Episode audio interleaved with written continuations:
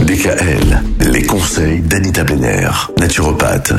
Anita, il y a beaucoup de gens qui viennent vous voir pour des petites déprimes, voire même pour des dépressions. Oui. C'est quoi la différence déjà entre une dépression et une déprime? Alors la déprime, c'est un état passager, hein, contrairement à la dépression, qui se caractérise par des symptômes euh, vraiment durables.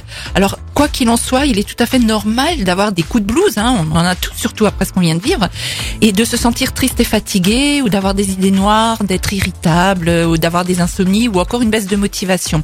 Mais surtout pas de panique, surtout si cet état ne dure pas.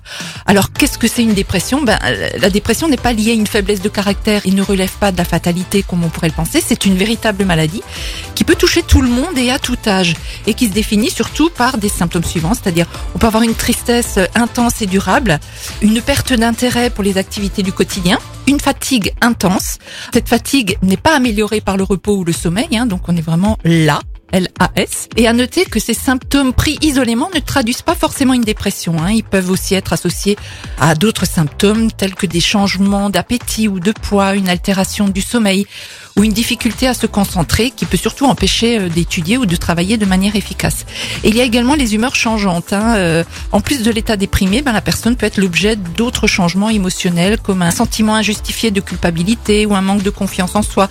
Ça peut des fois aller très très loin. Et il y a cette fameuse nervosité excessive et ce sentiment d'inutilité qui s'accompagne souvent d'idées noires et qui peuvent aller jusqu'à des pulsions suicidaires. Donc Ah mais carrément. oui, avant d'en arriver là, ben il est primordial de Hmm. consulter. Et puis il y a des remèdes, s'il vous plaît, justement au niveau de l'alimentation, aussi antidéprime. Tout à fait. À demain À demain. À demain.